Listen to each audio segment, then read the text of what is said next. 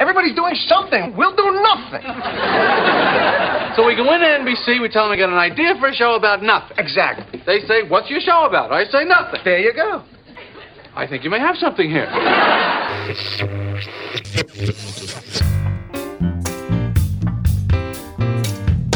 Acerca de Nada, un podcast de Diego Valle y Pablo Manzotti, donde hablamos de casi todo.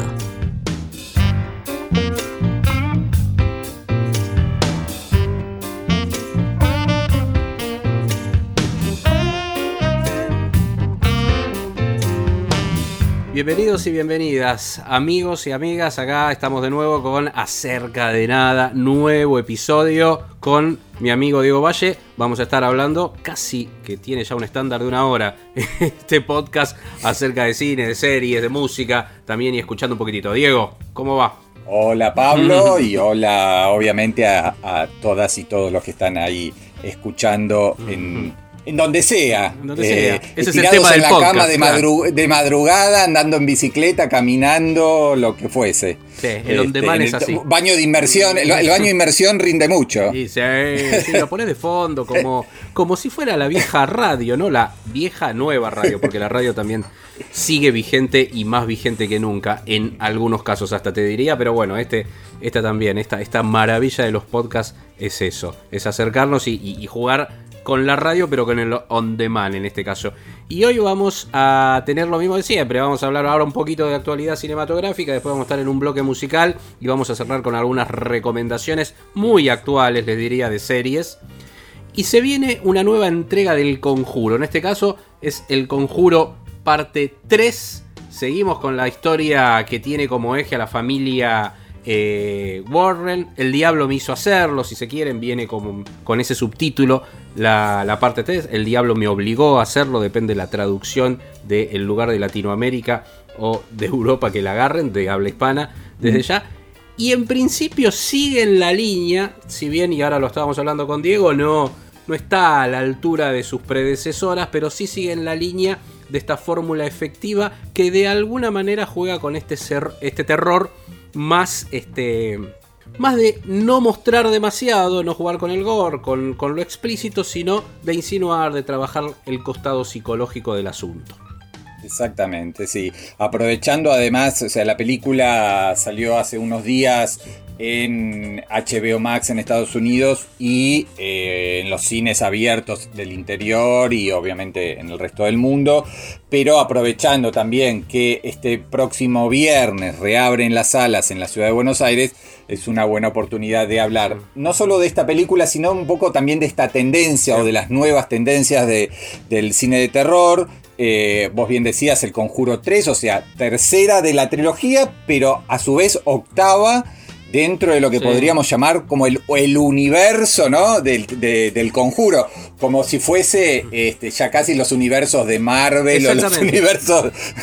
De hecho, le funciona, le funciona, de- le funciona mucho más coherentemente este universo a Warner, con, con los altibajos obviamente que hay entre películas o con las diferencias que hay entre películas, que a Warner misma el universo de superhéroes. Le funciona muchísimo mejor esto, como decías vos, con La Llorona, si se quiere, con Anabel y ahora con El Conjuro, que de alguna manera se entrelazan todas las historias o tienen algunos puntos en común, es interesante, ¿no? Sí, eh, yo me reía el otro día porque, bueno, obviamente el entusiasmo que generó esta, peli, esta tercera entrega eh, del, del conjuro fue bastante menor al de las dos anteriores. Claro. Se extraña, se extraña un poco al, al ideólogo de toda la franquicia y director de las dos primeras, que es James Wan.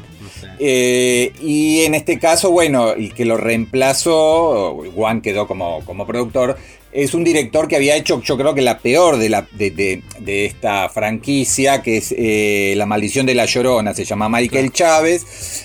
Y bueno, dentro de lo que es este- esta idea de que el matrimonio Warren tiene un montón de ar- dejó un montón de archivos de sus casos, ¿no? Y que las dos primeras entregas eran sobre, sobre casos de los años 70. En este caso, bueno, va, va a comienzos de los 80 y estos demonólogos, estos expertos en todo el tema este, de, presencias diabólicas, bueno, lo que tienen que hacer es eh, trabajar en este caso sobre un niño de 8, años. Ah, más, allá de la película, que creo que coincidimos los dos, que obviamente no está entre lo mejor de...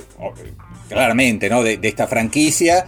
Eh, también me parece que sí abre el juego para pensar un poco por qué están funcionando tan bien estas películas que como vos bien decías Pablo, eh, se salen de lo que sería el terror clásico, el terror, el terror más sangriento, más del slasher, más del gore, más de las vísceras y los baños de sangre. ¿Por qué funciona esto? Eh, crees vos, más que eh, ese cine de los 80 o los 90 o comienzo de los 2000, más sádico, más, más extremo? Yo creo que las dos primeras, por lo menos, del conjuro y sobre todo la segunda. La segunda es muy buena y ahí es donde se, llama atención, hasta superando a la primera, que es la cuando ellos viajan a Londres y, trabajan sobre esta familia que tenía esta, esta suerte de casa endemoniada, con incluso niveles de lectura interesantes. Me parece que, primero porque son buenas y creo que recuperan no solo un espíritu setentoso desde ubicar eh, la película, es, es una película ambientada, lo que sería película de época, sino que desde la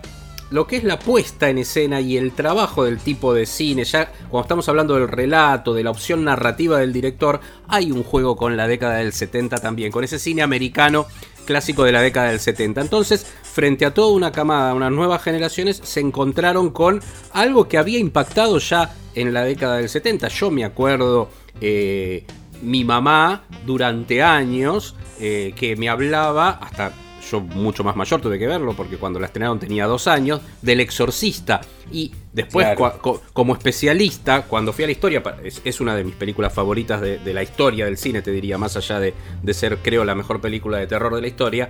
Eh, cuando fui a, ver, a, indagar, fue todo un fenómeno cultural, de cultura popular de, inicios de los 70, más allá de lo que significó William Friedkin como director, con contacto en Francia, que también tenían unas líneas estéticas similares, y, el abordaje a los géneros, por un policial por un lado, el cine de terror por el otro, después iba a venir Richard Donner eh, cuatro o cinco años después con La Profecía. Eh, me parece que son películas que empezaron a trabajar esta idea de terror que tenía algunos antecedentes por ahí en, películas inglesas de, la década del 60, también que habían trabajado este, este terror más psicológico. Bueno, retomar esa idea, correrse un poco de revivir de esta cuestión narrativa reto retro, perdón, más de la década del 80, fueron a los 70, le funcionó y le funciona muy bien a Warner porque si bien no es que son películas baratas para lo que es una producción en Argentina con una conjuro puedes hacer un montón de películas, ¿no? Digo, pero sí para lo que es Hollywood son películas. Es, e, e, esos win-win que le llaman eh, ellos, eh, que, que, son relativamente baratas eh, y, y, tienen mucha recaudación.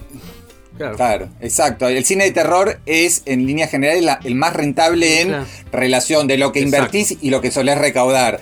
Por eso también incluso se estrenan o se estrenaban cuando estaban las salas abiertas, casi todos los jueves una o dos películas de terror muy baratas, que también se compran muy baratas y que tienen su público casi cautivo, más allá de que obviamente el conjuro lleva un millón de espectadores y el estreno este, Cualunque por ahí lleva 100.000 o 50.000, pero siempre es muy rendidor.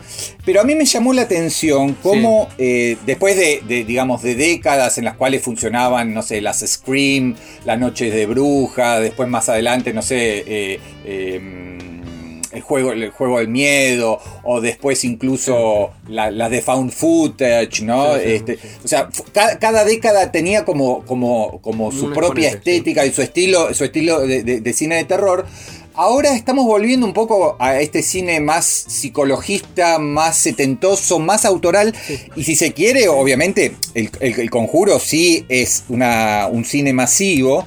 Pero de golpe, en el mundo de, los festivales, eh, y empezaron a funcionar, no solo de los festivales, empezaron a funcionar, eh, eh, por ejemplo, los Jordan Peele, ¿no? Con Huye o Nosotros, Robert Eggers con La Bruja o El Faro, David Robert Mitchell con It Follows, Te Sigue, Ari Aster con El Legado del Diablo, Hereditary, y después con, ¿cómo se llama la, que, la última que hizo? Em, Eh, sí, no me acuerdo ahora. Bueno, ya, ya no. Ya no- lo Midsommar. Midsommar el eh, es como un cine de terror, pero como culpo. En, en Twitter, que es el, el ámbito típico de la ironía, decían: es el cine para el, el cine de terror para los que no les gusta el cine de terror. Como que hago terror, pero de golpe eh, con cosas medio crípticas, con poca sangre, con, con mucho este, eh, eh, delirio así visual, con cosas medio raras, medio linchianas. Como que no, no van a los bifen. Son películas largas, de la mayoría de más de dos horas, cuando el cine de terror cosa era de 80 minutos, eh, a cuchillazo limpio, mataban a la chica, después no sé qué, y, y- y eso era el cine de terror. Y hay un poco también de esa idea de el cine de terror para los que no les gusta el terror clásico. ¿Cómo, Sí, cómo lo ves vos? No, absolutamente, absolutamente coincido con todo el análisis. Incluso lo que pasa es que, bueno, fueron todas etapas, tanto eh, Scream como Saw, para mí son eh, películas que van a, a- a quizás a, a todo lo que era la presencia de Top Hopper, por ejemplo, en, la- en el Mm. cine de terror de la década del 80. Este, desde Claro. Poltergeist a bueno, todas esas líneas, si bien son películas más gore, quizás más ligadas a lo que era pesadilla, por ahí un Wes Craven o, o Wes Craven, como ustedes prefieran, de eh, la década del 80 cual. también. Ah, yo no- no, lo que pasa es que por ahí me queda alguna fuera previamente. Me parece que hay, hay una clave y que de hecho acá se estrenó en el, en el Bafisi, si no me equivoco, vos me corregirás. La película esta criatura de la noche, Let the Right One In, eh, de Sí, Thomas sí. Alfredson, que es de 2008. Sí. Esa película, Alfredson después hizo una película genial, que es El Topo con, con Gary Oldman inclusive, un tipo que va más allá, ¿no? De, pero utilizó el terror para contar una historia y esa es 2008, es previa a todas las que mencionamos recién. Me parece que ahí ocurrió algo. De hecho, esa película tiene una remake norteamericana. Tal eh, cual, exacto. Que es muy buena la remake. que Esto es bastante diferente porque aparte no llega a tener el nivel de la original, de, de- de la sueca. Pero sí, eh, eh, la, la- la- la remake norteamericana tiene una cuestión interesantísima que es que cuenta esa misma historia truculenta, la de un vampiro, una suerte, una vampira en realidad adolescente, y cómo va buscando cuidadores. Ella se queda siempre en la misma edad desde ya. Este, y, y- y la ubica en, en el, en el reganismo. O sea, hasta tiene una mirada política la versión eh, norteamericana, la de Hollywood, que a mí me impactó muchísimo porque dije, bueno, no tiene el nivel de la otra, pero tiene una vuelta de tuerca interesante, tiene una identidad. Y me parece que ahí eso significó algo. Si yo te lo tendría que arriesgar Sí, como sí, tesis, pu- me parece que por ahí va. Puede ser, puede ser. Creo que es una de las primeras películas, de, de- por lo menos de esta década, Sí, este que tuvo, a ver, que tuvo eh, como también mucha aceptación en festivales, que es como un ámbito más de, más de prestigio, cuando el, en general el cine de terror eh, va por otro lado, ¿no? Y déjame entrar, como vos decís, sí, eh, puede haber sido como un parteaguas. eh, nunca, nunca se sabe, porque cuando uno analiza tendencias, obviamente nos Claro. van a decir, no, pero mirá que hay tal película. Por eso, por eso decía. este, eh, se me- anterior", seguramente se me está sí- yendo algo, pero bueno. No, no, pero es- está bueno ese, yo no, no, no lo había, no lo había apuntado, además viniendo por fuera de, del ámbito de, de Hollywood o del cine independiente americano, porque todos estos autores del cine de terror que yo te nombraba recién, la mayoría son este, no, los Jordan Peele, Yeager, Mitchell, Ari Aster, eh, pero me parece que sí, que hay algo también del terror nórdico, escandinavo, sueco-danés, este, interesante por ahí. Y, y bueno, me parece que sí, que en el caso de, claro, de, de esta saga que, que- que es El Conjuro, que es la más exitosa de los últimos años, creo que bebe un poco, sí, de, de cierta cosa más contenida, eh, más austera respecto de los Wes Craven o los Top Hopper o todo eso. Eh, también con una mirada, como vos bien marcabas, a los 70s. Y a, este, a, trabajar con, los sustos justos en los momentos indicados y la, el, efecto visual también, ¿no? Hubo un momento en el cual eh, las explosiones de sangre y los efectos visuales se utilizaban todo el tiempo, a toda hora, y había una especie de, eh, de, hartazgo, de cosas que te abrumaba, de decir, bueno, córtenla un poco porque ya sustos cada 30 segundos es el no susto. En cambio, el susto en el momento adecuado es este, eh, el, efecto, el efecto buscado, el efecto deseado. Y, y en parte de, todo, de todos esos elementos creo que reside eh, alguna de las posibles causas de semejante éxito de una, una, franquicia que yo el otro día hacía los números y está en los 8 millones de espectadores en Argentina. Estas 8 películas. Ah, este, de la, e, es, un montón, ¿no? Por supuesto, hay algunas que hicieron casi 2 millones y otras que hicieron 500 mil. Pero, eh, y obviamente el conjuro va a terminar, eh, ya está circulando de manera online, porque claro, apareció primero en HBO Max en Estados Unidos y hoy se está consumiendo de manera pirata, pero probablemente cuando ahora reabran las salas el próximo viernes, este, la gente que le gusta, porque también hay que pensar que el terror es algo de, de, toda ida al cine tiene algo de, bueno, de, experiencia, de amigos y qué sé yo. Pero ir al, a ver cine de terror a la noche con amigos en la adolescencia, me parece que es como un plan Sí, es un clásico. claro, es un clásico y creo que en ese sentido se puede beneficiar aún con este, las dificultades que tiene este momento de reapertura de las salas, este, que, se vuelva con eh, una película como El Conjuro 3 es un plan prometedor.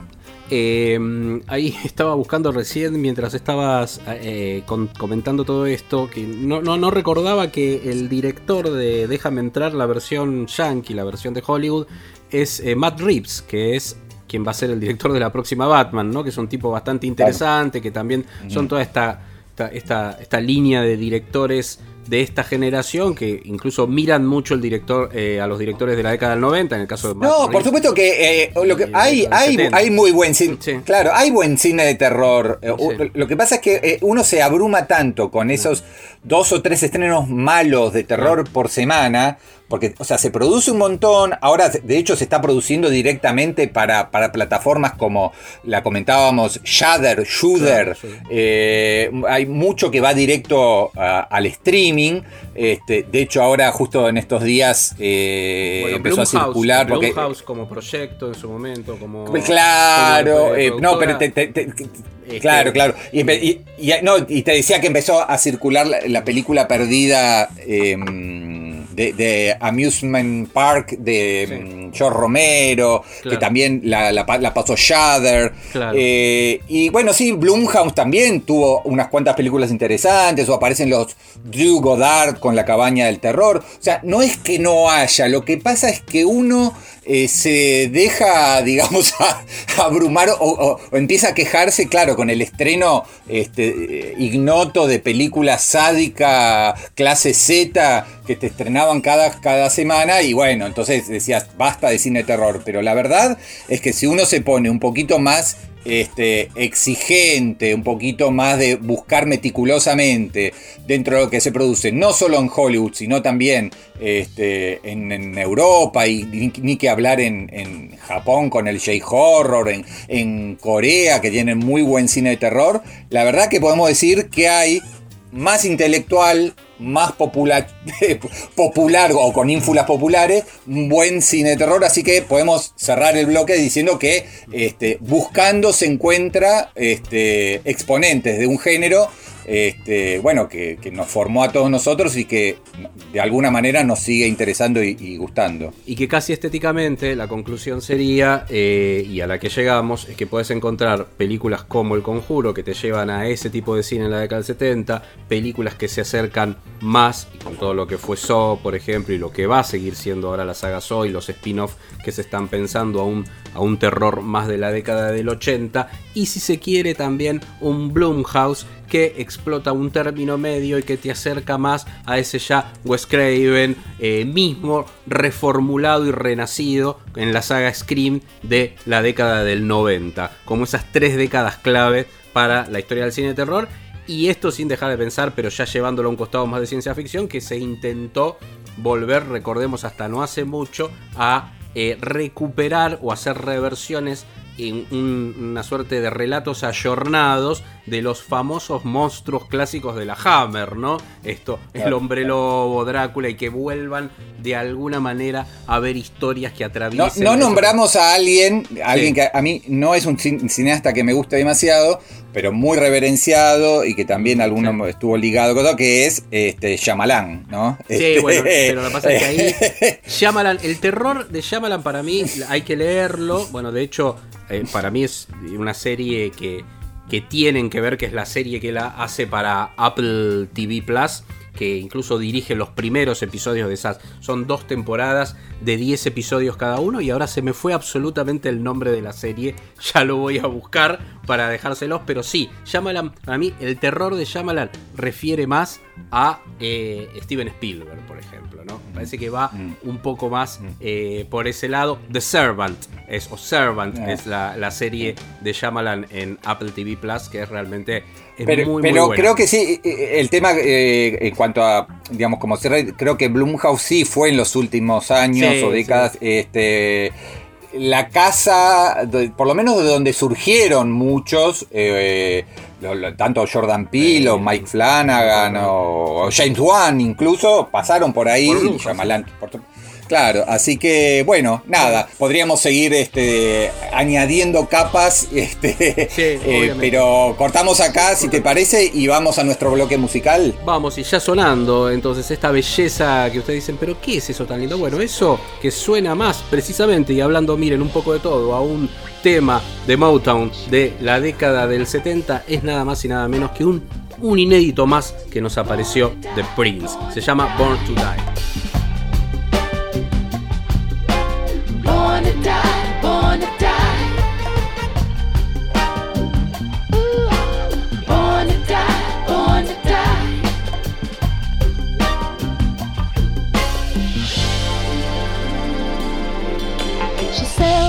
Everything, A to Z, anything just to keep her free from the from the hustle of the streets. Oh, uh, she left the church a long time ago. Said they couldn't teach what they did not know. That's when she lost her virginity. And now she's pimping every bottle from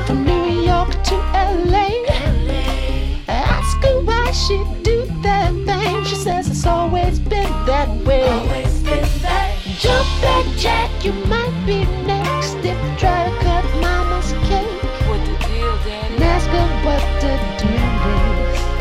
This is what she said. Born to die, born to die. If you ain't living right, you know you're born to die. Better watch out.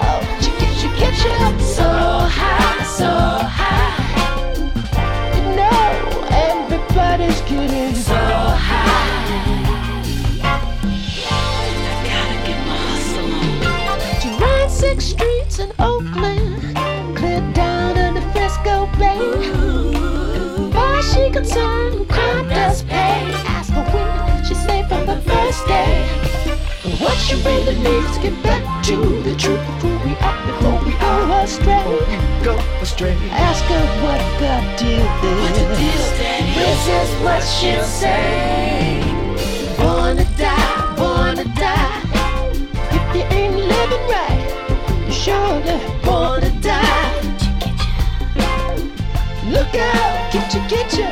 She get you so high, so high. They said nothing good happens after midnight. She get you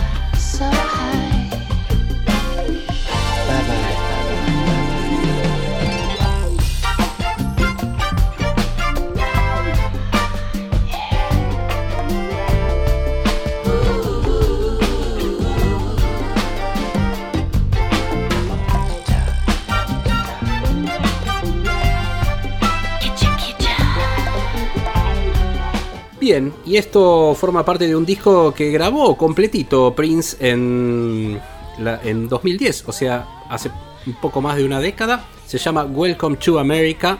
Tanto el Born to Die con, como el, el Welcome to America con el 2 en lugar del 2. eh, el 2, el, digo, el- la letra, ¿no?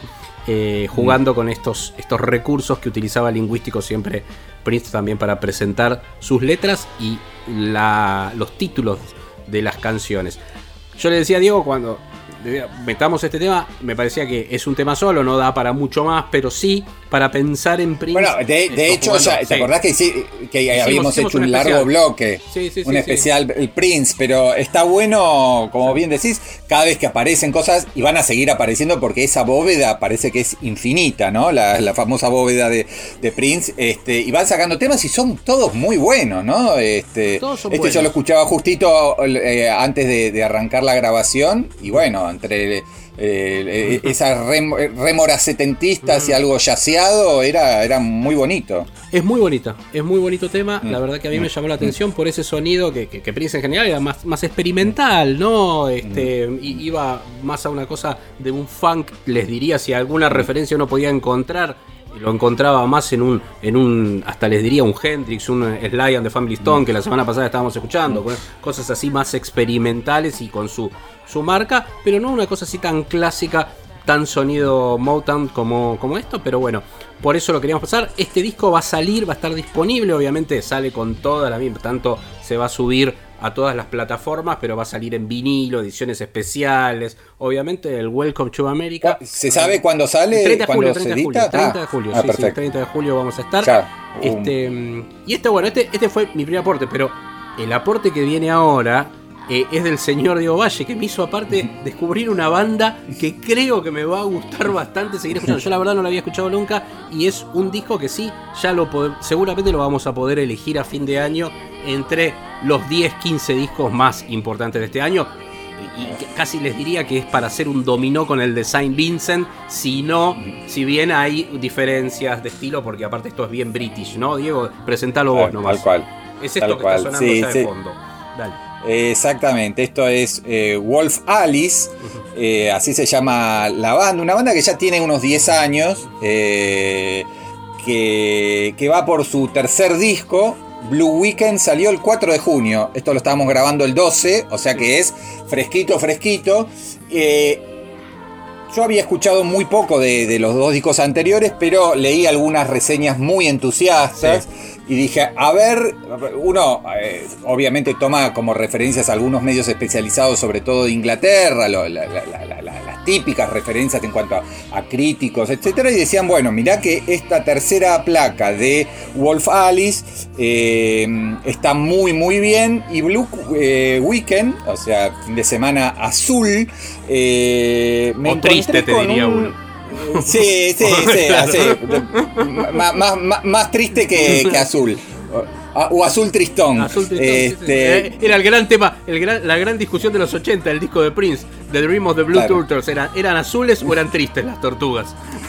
Exacto. Y, y bueno, nada, eh, leyendo un poquito más de los orígenes, o sea, surgió como, co- a principio ahí en el norte de Londres, así que me imagino que deben ser hinchas del Tottenham como yo, este, o si no serán del Arsenal. Eh, pero bueno, era un dúo, un dúo folk eh, acústico. Eh, una chica de nada, 18 años, que se llama Ellie Roswell, que es la que estamos escuchando, esa, esa voz este, eh, en- entre dulce y triste o agridulce.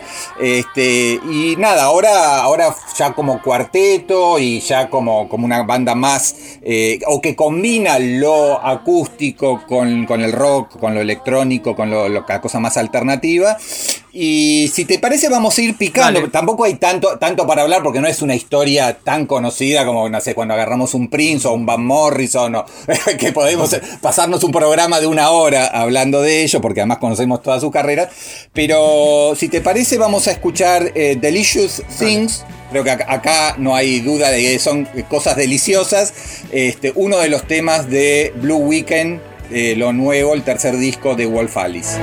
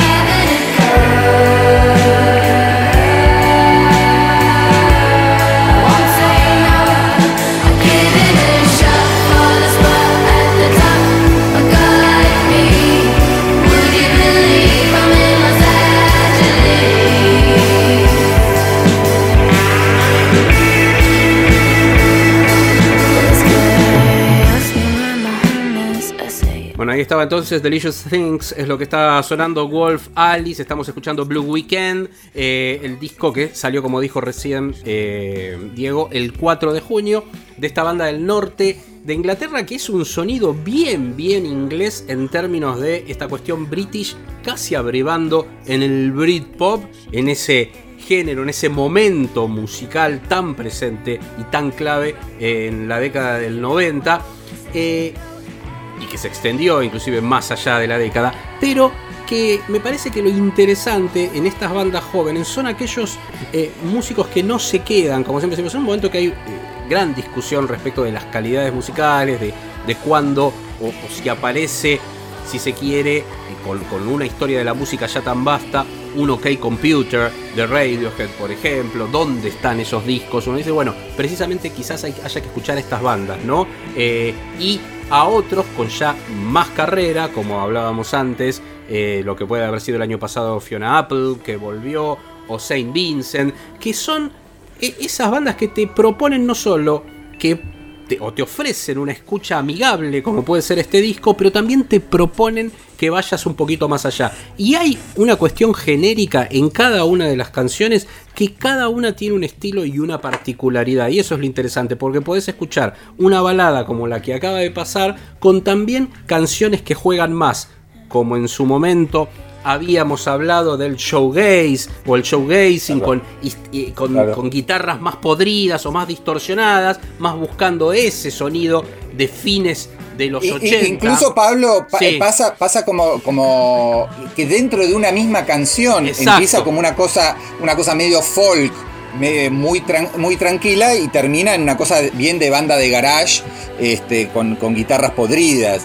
Eh, a mí me resultó un, disco muy interesante porque va de, de lo sutil a, a lo, a lo radical y Exacto. extremo, con una voz muy, muy hermosa. Esta chica tiene, no llega a 30 años, este, ve- tiene- y me resultaba muy interesante eh, leer, obviamente no leí todas las críticas, pero sí por ahí la- las calificaciones y algunos conceptos. The Telegraph, 100 sobre 100. The Independent, otro de los discos, 100 sobre 100. The Guardian, 100 sobre 100. New Musical Express, 100 sobre 100. O sea, les gustó mucho, especialmente a los críticos británicos. Claro. Con lo cual habla de eh, que hay algo... que son difíciles, ¿eh? Los críticos británicos de música, ¿eh? Tiene que Exacto. gustar, ¿eh? Sí. Eh, Así que un consenso que, bueno, obviamente después nuestros, nuestros oyentes irán a, a alguna plataforma y descubrirán el disco y dirán si, si quizás estamos exagerando o los críticos británicos estuvieron exagerando con, con sus reseñas, pero creo que como banda descubrimiento, estamos hablando de gente que no llega a 30 años, que va por su tercer disco, Wolf Alice es realmente de lo más interesante que ha surgido este año. Y si te parece, nos despedimos de este Dale. bloque, no del programa, porque tenemos todavía una tercera parte, con The Last Man on Earth. El último hombre en la Tierra, creo que acá tampoco hay doble pos- acepción de la, de la traducción. Este, creo que uno de los cortes principales de este tercer disco, Blue Weekend, de Wolf Alice. The thing you should be asking is for help.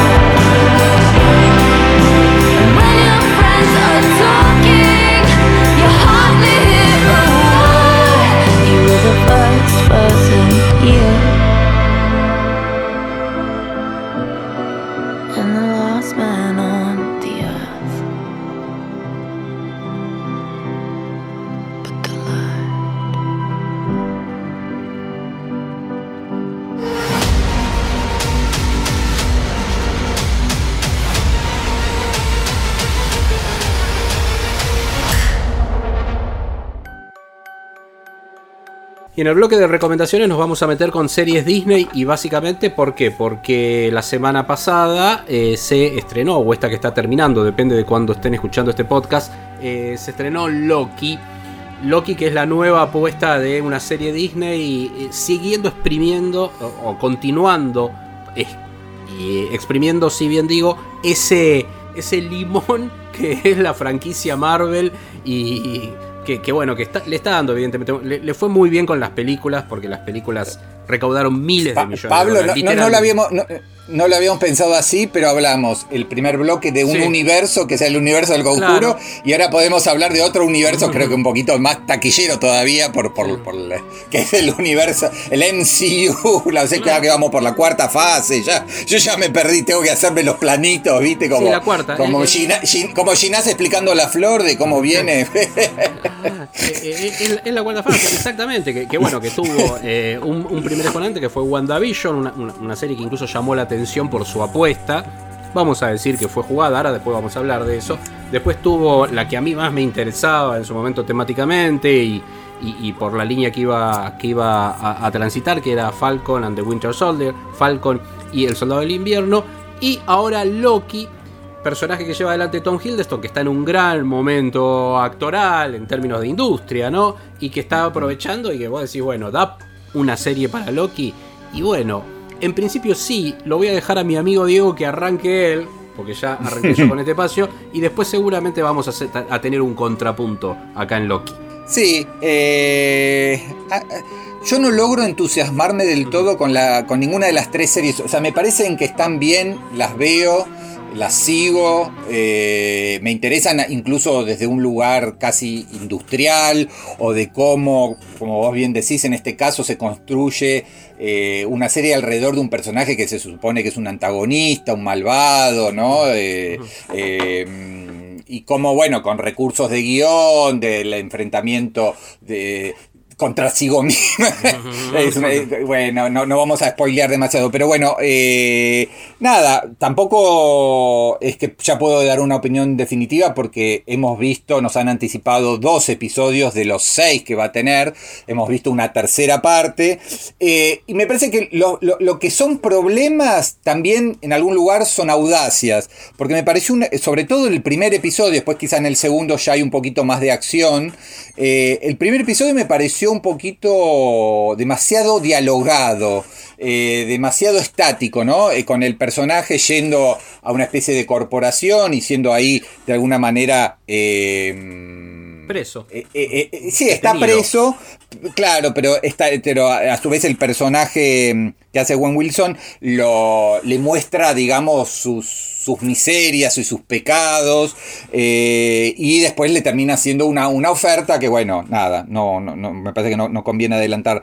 demasiado, pero mm, me pareció un poco... mm, ¿cómo te podría decir? Un sucedáneo de muchas cosas que hemos visto y que están en el, en el inconsciente cinéfilo y seriófilo de, de, de- de- nada, de la cultura popular, porque hay mucho de, de Volver al Futuro, de Blade Runner, de Brasil, de Metrópolis. En ese sentido me parecieron como un poco obvias las referencias, más allá de que, como vos decías, el personaje, tanto Owen Wilson como sobre todo este, Tom Hiddleston, tienen rienda suelta para este pa- para ese humor que le baja un poco cierta solemnidad eh, de la apuesta. Pero nada, me pareció correcta, eh, pero creo que a vos, este Pablo, te, entusiasmó bastante más que a mí. A mí, a mí me entusiasmó más, creo, por lo menos de lo que habíamos hablado previamente, porque, porque me sorprendió. Me pasó lo mismo que con WandaVision, si bien nunca terminé de cerrar el concepto de WandaVision, ¿no? Eh, un amigo, un amigo que, colega nuestro, que escucha, es, escucha, escucha seguido este, este, este podcast, es fiel seguidor, me decía, y que se, de hecho se, se autoinvitó al podcast un día, este, me decía No que... sé quién es, ¿se- se no, puede no, no, decir no, no. Después, después te lo, te lo digo, porque lo está Ah. escuchando, así que se lo voy a hacer escuchar entero para que, que descubra cuándo. Este, me decía, si yo soy eh, Terry Gilliam, le hago juicio mañana a Disney, ¿no? Por esta referencia más que obvia a Brasil, sobre todo, a la película de Terry Gilliam y esta cosa de, de- de un universo burocrático, de pensar una distopía burocrática, que es lo que es esta entidad de guardianes del tiempo a la cual captura Loki y que tiene a un Owen Wilson como uno de los, de los agentes de, de estos guardianes del tiempo, que lo que hace es, como bien dijo eh, Diego, proponerle eh, una cacería sería. Ese es el disparador del primer. Hay dos cuestiones narrativas. El primer episodio, tanto como el segundo, terminan los dos con un cliffhanger, con lo cual es posible que nos encontremos con esto en los cinco episodios, porque el último tiene que terminar, básicamente, pero eh, nos encontremos con los cinco episodios primeros, eso, con un enganche muy, muy bien marcado y llevado para que te, te- te deja con esta ansiedad. Eso me pareció interesante. Me gustó la apuesta estética, yo no creo que es más una referencia tanto a Metrópolis en, el- en el diseño general, como sí a tomar elementos de Brasil y, y hasta mofarse. Tiene muchos elementos de comedia el primer episodio. No, a mí Coincido Metrópolis. ¿sabes cuándo me. te ¿Viste cuando muestran lo, La de- ciudad de entera, fondo sí, sí. la ciudad?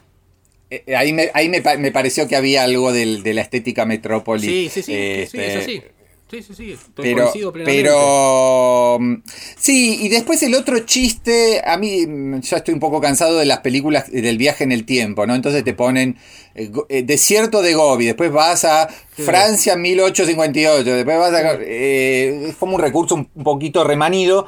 De todas maneras, eh, yo, yo debo confesar que me gustó más el, eh, al, al revés, me parece que tenemos en ese sentido gusto. Me gustó más la idea de... De WandaVision. de, de WandaVision, de jugar con la sitcom, Claro. este, de hacer como una sitcom de, la, como de las, las sitcoms originales, este, me pareció mucho más audaz eh, y hasta casi contra el prototipo del consumidor de productos Marvel, Totalmente. este, porque eh, desconcertados, ¿no? Decían, ¿qué es esto? Esta con, con las risitas de fondo, con este matrimonio que parecía, ¿viste? Eh, y, a mí, en cambio, me, me parece que esto es mm, más ir a lo seguro y más ir a lo obvio. El viaje en el tiempo, ah, volver al futuro, eh, la distopía, ah, no sé qué, ah, Brasil, ah, Metrópolis. Eh, me parece que las referencias son como más, más previsibles y más. Pero de todas maneras, eh, le dejo, obviamente, el- el, El beneficio de la duda. El, Sí, el beneficio de la duda de que quedan cuatro y que creo que la, se tiene que, que desarrollar y acelerar de alguna manera. ¿no? Al principio mo- mostraron la conversión de, de este malvado, este, de este dios del engaño, maestro del engaño, la- la- la- en otra cosa. Y ahora sí lo lanzan a, a las aventuras este, temporales y- y por todo el mundo y bueno, ahí probablemente este, haya más eh, espacio o posibilidad de despliegue de otros recursos. Pero nada, Hay que ubicarla temporalmente también, es Mm. eh, en el año en el cual el, el momento, como si lo ubican en las películas Marvel, es cuando lo capturan a Loki en Nueva York y él se escapa con el tercer acto, ¿no? Eh, Exacto. esa piedra cuadrada. O sea, es anterior a los eventos de Endgame, que de hecho hay un comportamiento ya más heroico del personaje en las últimas películas. Creo que ahí Claro. es donde están bien tomadas las decisiones y, y cuando vos tenés un tipo como Kevin Feige, que es el responsable en Marvel, Disney, y también está ahí nuestra eh, Alonso precisamente, que son las que, eh, Victoria Alonso, que son eh, las mentes detrás de darle una cierta cohesión a este universo que te permite estas cosas que a mí me parece que eso está muy bien hecho porque no, no es fácil de hacer que tenga una coherencia. Y una de las cosas que sí me llama la atención, que no tiene por qué ser algo bueno, a mí me parece que están bien las historias, me parece que la construcción de la serie es muy buena, los efectos son muy buenos, están pensados como películas. Yo me sigo quedando con Capitán, con el Soldado del Invierno, con eh, Falcon y el Soldado del Invierno, que fue la, la- la serie inmediatamente anterior, porque me parece que, que- que trabaja bien el policial, que va a lo llano, que, que- que es un cine un poco más del que, que me siento sin, sin determinadas capas de lectura en el caso de la aventura. Pero sí es verdad que tanto El Soldado del Invierno, como WandaVision, como esta Loki, tienen una interpelación sobre el personaje. Hay una cuestión como ontológica, como el personaje cuestionándose su razón de ser. eh, que no tenían las, las películas de Marvel. Siempre las películas de Marvel eh, lo que festejábamos era que presentaron un universo diferente a las de Warner. Mientras Warner DC hacía estas películas del personaje torturado, oscuro, todo, y que no le terminaban de cerrar eh, ya en los últimos años, Marvel ah, hizo fue a, lo más básico, ¿no? Retomó lo mejor del cómic y recién oscureció la historia al final, en Infinity War, con esa pelea final con Thanos. Y lo que es Infinity War y Endgame es otorgarle un poco de oscuridad a ese universo que no lo tenía.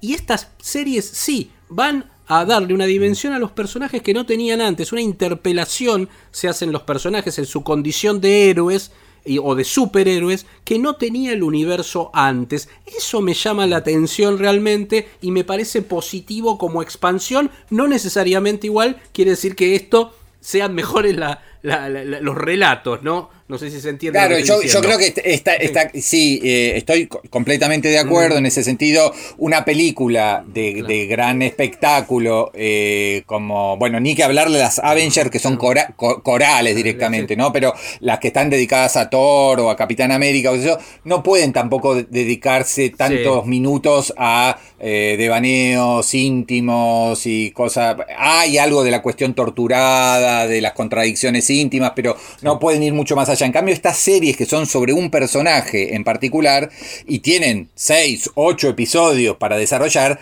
es como que casi que están pidiendo eso. Y lo interesante es ver cómo con personajes que en principio pueden sonar bastante laterales o secundarios dentro del universo de Marvel, les dan ahora sí un protagonismo y una posibilidad de desarrollo psicológico que, este, como vos bien marcabas, este, se extrañaba en, en- en las películas o en las aproximaciones cinematográficas. Así que nada, eh, Bueno, ¿qué- tenemos qué- entonces nueve episodios de WandaVision que está disponible en Disney Plus. Son eh, ¿cuántos? Eh, seis los episodios de Falcon and the Winter Soldier, que también ya está disponible entera en Disney Plus. Y hay un episodio por semana.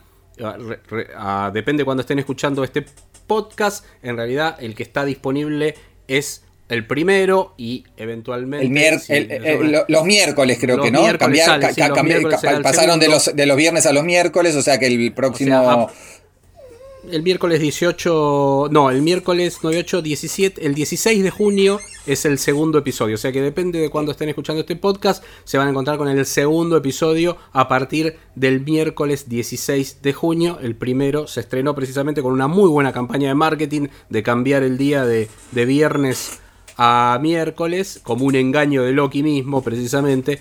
Este, los miércoles, entonces, el miércoles pasado arrancó este, este, este Loki con Tom Hiddleston, que, que bueno, que insisto, este, busquen por ahí, está disponible en Amazon Prime Video, eh, The Night Manager, que es una muy buena serie con, con Tom Hiddleston, si lo quieren ver en otra faceta y hablando de series de TV. Bueno, hasta Y acá nos hemos llegado, despedimos. Sí, Sí, sí, nos despedimos. exactamente. Muy Muchas bien. gracias a todas y todos. Chau. Nos vemos en la próxima entrega de Acerca de Nada. Hasta la próxima. Chau, Chao, chao. chau, chau.